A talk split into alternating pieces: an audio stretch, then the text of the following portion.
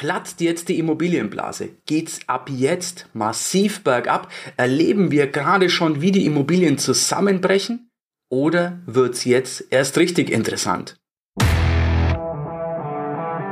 Der Cashflow Podcast. Dein Weg zu finanzieller und persönlicher Freiheit. Nun, viele sagen, wir haben eine Blase, die Immobilien sind massiv gestiegen und das muss jetzt alles in die Hose gehen. Immobilieninvestoren werden massiv verlieren.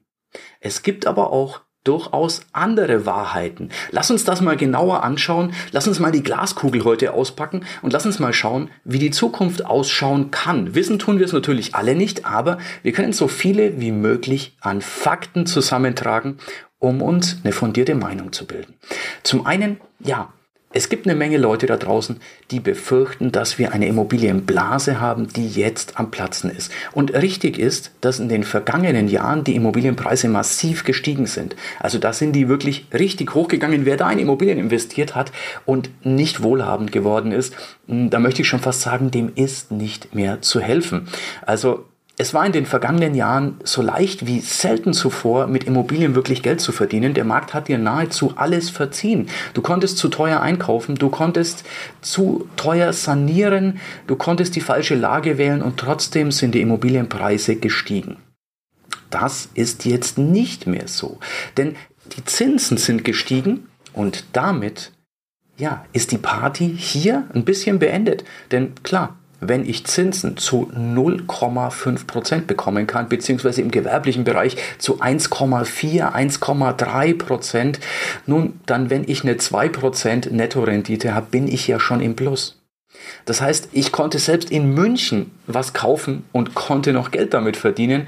Das hat die Verkäufer dazu gebracht, dass die Immobilienpreise immer nach oben gegangen sind, denn man wusste, man kann ja nahezu jeden Preis verlangen. Die Käufer zahlen es ja doch.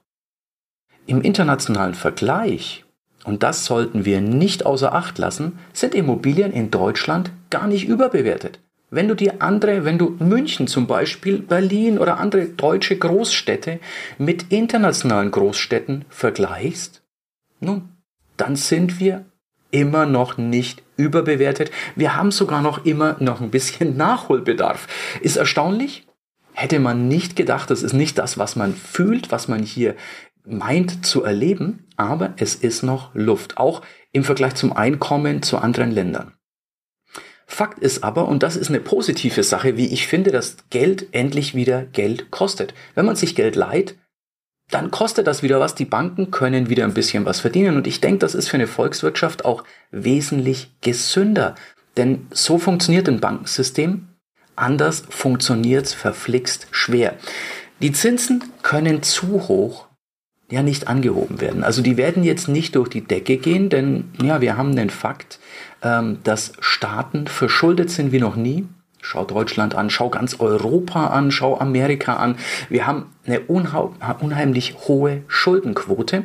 Werden die Zinsen zu hoch angehoben, dann ja, kriegen diese Staaten ein Problem. Die können ja jetzt meistens schon nicht tilgen, sondern nur die Zinsen bezahlen. In der freien Wirtschaft wäre das Insolvenzverschleppung. Das weißt du wahrscheinlich, hast du dann schon oft gehört, dass die Politiker sich der Insolvenzverschleppung schuldig machen. Straftatbestand übrigens. Also wenn ich das mit meiner Firma machen würde, Hätte ich Probleme? Die Politik kann sich das erlauben. Fakt ist, die Zinsen sind jetzt gestiegen. Die Preise am Immobilienmarkt haben auch schon korrigiert. Noch hat es nicht jeder Verkäufer verstanden.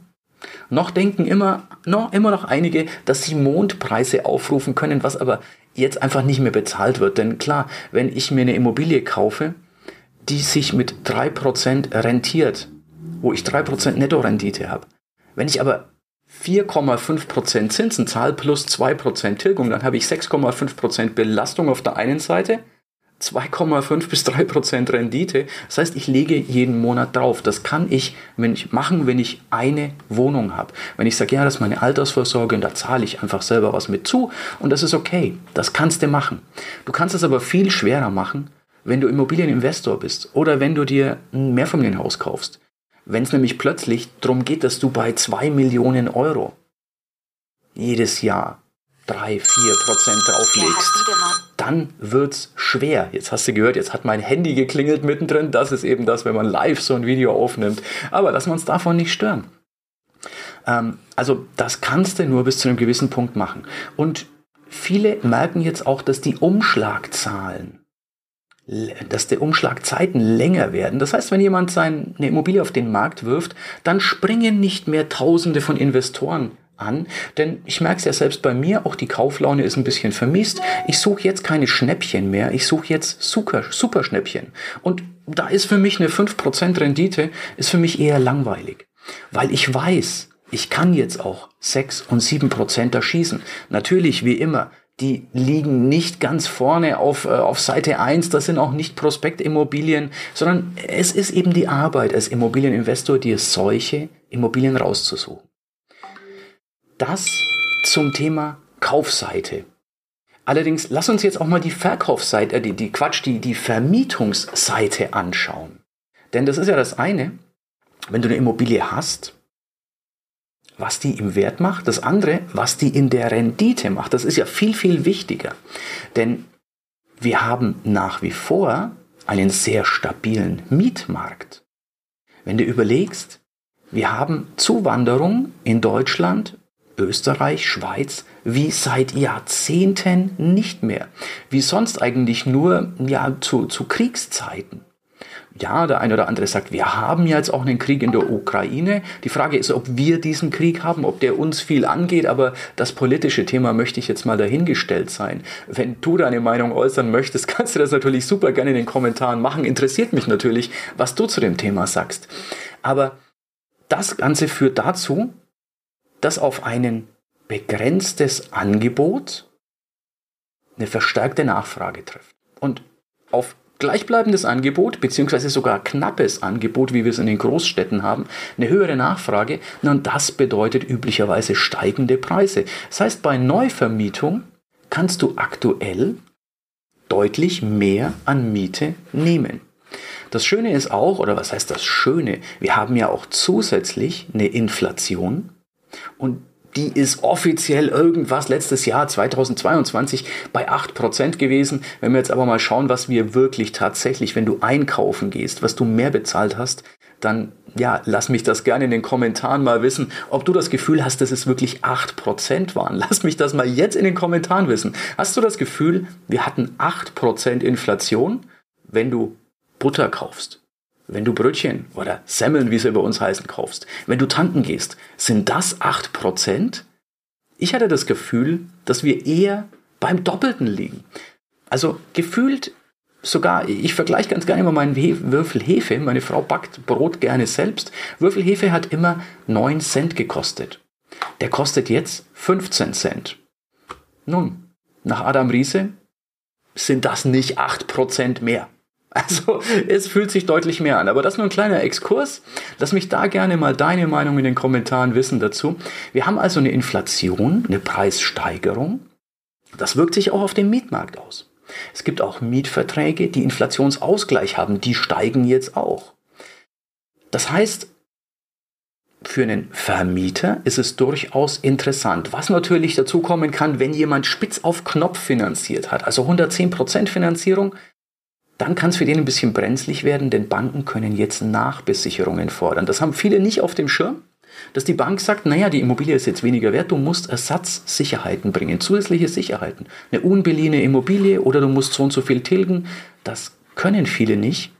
Das heißt, dadurch werden wahrscheinlich auch wieder Immobilien auf den Markt kommen, die schnell verkauft werden müssen. Fakt also, wir haben auf der Kaufseite eine durchaus interessante Situation die Preise korrigieren. Man kann wieder verhandeln. Es werden Immobilien auf den Markt kommen. Auf der Vermietungsseite haben wir aber eine sehr stabile bis deutlich steigende Situation. Das heißt, meines Erachtens ist die Party kein, keineswegs vorbei. Wenn jemand sagt, die Blase platzt und jetzt geht's bergab, dann sieht der nur eine Seite.